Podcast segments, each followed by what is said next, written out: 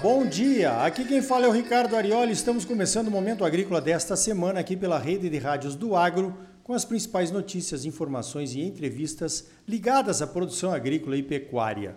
O oferecimento é do Sistema Famato Senar, Sistema Sindical Forte e Agropecuária Próspera. E Cicred, gente que coopera cresce. Venha crescer conosco, associe-se ao Cicred.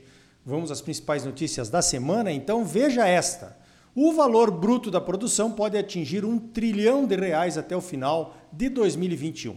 O VBP é a soma de tudo que produzimos na agropecuária dentro da porteira. Essa é uma excelente notícia. O agro é o motorzão da economia do Brasil.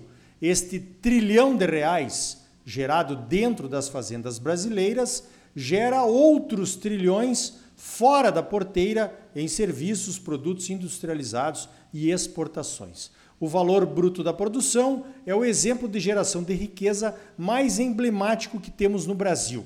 Eu considero a atividade agropecuária como o milagre da multiplicação. Uma safra de soja como essa que estamos colhendo agora, por exemplo, não existia há 100 dias atrás. E nós vamos colher 133 milhões de toneladas que vão gerar 30% desse valor bruto da produção. E já estamos plantando o milho, que daqui a quatro meses, lá por maio, junho, estaremos colhendo e entregando outra safra de 76 milhões de toneladas. É ou não é um milagre? A mesma situação do rebanho de gado de cria, que entrega uma safra nova de bezerros a cada ano, e as vacas leiteiras, que entregam uma safra nova de leite todo dia. E por aí vai.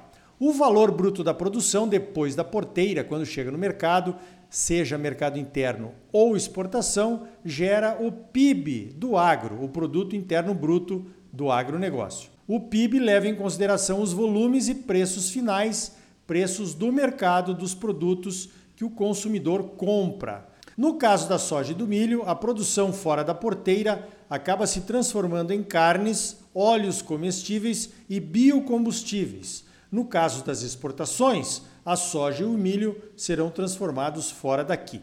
A previsão é que o PIB do agro chegue a 1 trilhão e 800 bilhões de reais, quase o dobro do VBP. E não se contam os serviços diretos e indiretos que geram outros tantos recursos, empregos e renda. 1,8 trilhão de reais é um crescimento de 10% em comparação com 2019. Essas projeções são da equipe técnica da CNA, a nossa Confederação da Agricultura e Pecuária do Brasil. Agora, além dessa geração de riqueza imensa em apenas alguns meses, temos que falar na nossa sustentabilidade, na questão ambiental. Produzir soja, milho, algodão, gado de corte não é tão difícil assim. Vários produtores de vários países conseguem fazer isso. Talvez não em duas safras consecutivas, né? Mas também produzem. Então o que nós temos como diferencial aqui no Brasil são as áreas de proteção ambiental dentro das propriedades, junto com as áreas de produção.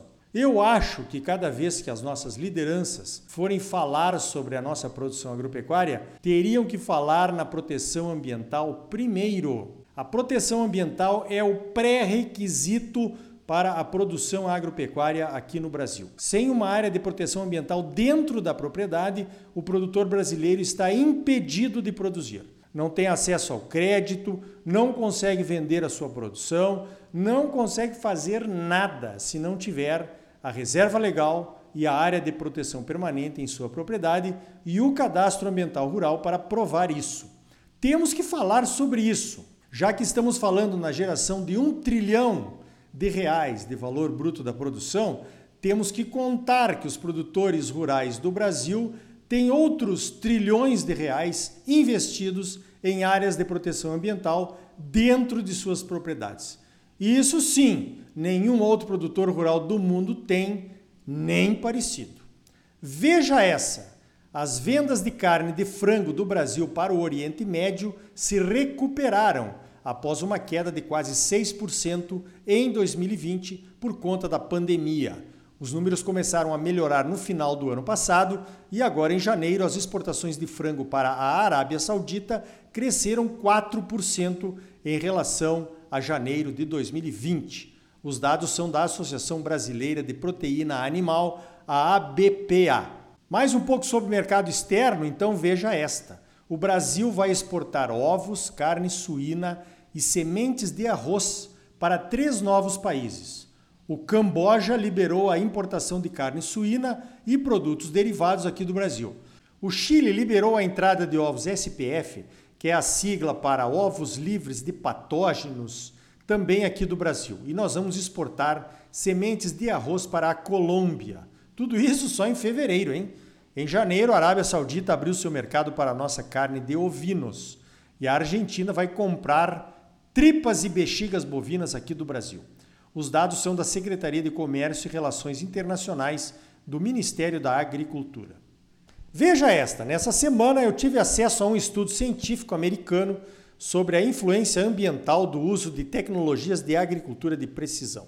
O estudo foi financiado pela Associação dos Produtores de Soja dos Estados Unidos. O pessoal que comandou os estudos reuniu informações sobre ferramentas de agricultura de precisão, como piloto automático, uso de GPS no plantio e na pulverização, fechamento automático de seções de pulverizadores e plantadeiras, monitor de colheita, taxa variável e até frota da fazenda monitorada em tempo real. E mediu a economia de defensivos, adubos, óleo diesel e até água na irrigação de precisão. Pois então, em resumo, a adoção da tecnologia foi responsável pelo aumento de 4% na produtividade das culturas avaliadas esse aumento pode chegar a 6% com uma adoção maior da tecnologia de agricultura de precisão. As tecnologias que mais influenciaram nesse aumento de produtividade foram o piloto automático, a taxa variável e o fechamento automático de sessões. Essas mesmas três tecnologias, piloto, taxa e fechamento automático, reduziram em 9% o uso de herbicidas e têm potencial para reduzir em até 15%. O piloto automático e o monitoramento automático de frotas foram responsáveis pela redução de 6% no consumo de óleo diesel, com potencial para chegar a 16% com a maior adoção dessas tecnologias. Olha, muito bom o estudo. Eu acho que eu não preciso nem falar que um estudo semelhante poderia ser feito aqui no Brasil, né? Talvez com números até melhores do que os números americanos. Eu já provoquei o IMEA, o nosso Instituto de Economia Agropecuária, que teria a capacidade de coordenar esse estudo. Vamos ver. Pois então, a adoção da agricultura de precisão demanda a modernização da frota de máquinas agrícolas das propriedades, o que não é fácil, pois exige investimentos significativos na compra de tratores, plantadeiras, colheitadeiras e implementos agrícolas. Além disso, os recursos de financiamentos para essas aquisições andam escassos e com juros crescentes. Uma opção para essas aquisições são os consórcios de máquinas agrícolas. No caso do consórcio, é preciso um planejamento antecipado, pois a contemplação da cota não é imediata, depende de sorteio ou de lance. O consórcio não é um financiamento, é como um clube, um grupo de interessados em adquirir um determinado bem. Então o consórcio não tem juros, tem taxa de administração. E no Sicredi, na maioria das vezes, as taxas de administração são mais baixas do que os juros do Moderfrota. Não tem aqueles penduricalhos como seguro de vida, título de capitalização e outros micos que alguns bancos empurram na contratação do financiamento que você conhece bem. Não precisa registrar o contrato no cartório, não precisa de projeto e ainda por cima conta pontos na hora de calcular a sua parte na distribuição dos lucros do Sicredi, se você for associado, né, de acordo com a lei das cooperativas de crédito. No Sicredi você sabe aonde pisa. O Sicredi é a sexta maior administradora de consórcios do Brasil e a quinta maior no segmento de pesados. Segurança total. No grupo de consórcios para máquinas pesadas, você pode escolher os prazos de 100 ou 120 meses e uma faixa de crédito entre 125 mil a 515 mil reais. Quando for sorteado ou se der um lance vencedor, você pode escolher a máquina que quer comprar, independente de marca ou modelo. Como você vai pagar à vista pela máquina, também pode negociar um bom desconto com a revenda. Então, o que é que você está esperando? Procure o Sicredi e adquira a sua cota de consórcio. é a forma mais barata de planejar a modernização da sua frota de equipamentos e máquinas agrícolas. Tá vendo? Gente que coopera cresce.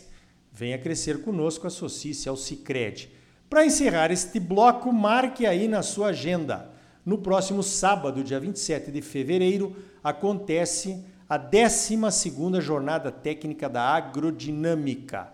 Desta vez será virtual você pode acompanhar pela internet de onde estiver. A jornada técnica da agrodinâmica vai ser transmitida pelo site Notícias Agrícolas.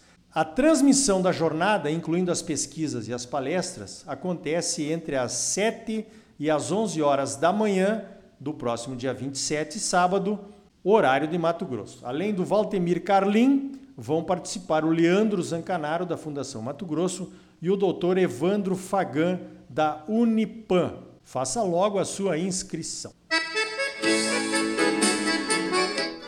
Então tá aí, no próximo bloco você vai conhecer o Fiagro, a nova forma de financiar o agro através de fundos imobiliários que prometem atrair um bilhão e meio de reais em menos de um ano. Não perca, é logo depois dos comerciais. E ainda hoje, o ex-deputado Nilson Leitão será o novo presidente do Instituto Pensar Agro em Brasília e ele conta para nós quais serão as prioridades de votação de assuntos de interesse do agro na Frente Parlamentar da Agropecuária, a FPA. E também vamos conversar sobre a revisão do zoneamento socioeconômico e ecológico de Mato Grosso. Lembra dele? Que está prometendo dores de cabeça para os produtores. E aí, tá bom ou não tá? É claro que tá bom, você só merece o melhor. Então não saia daí, voltamos em seguida com mais momento agrícola para você, no oferecimento do Sistema Famato Senar, Sistema Sindical Forte e Agropecuária Próspera e gente que coopera cresce. Venha crescer conosco, associe-se ao Sicredi. Voltamos já. Música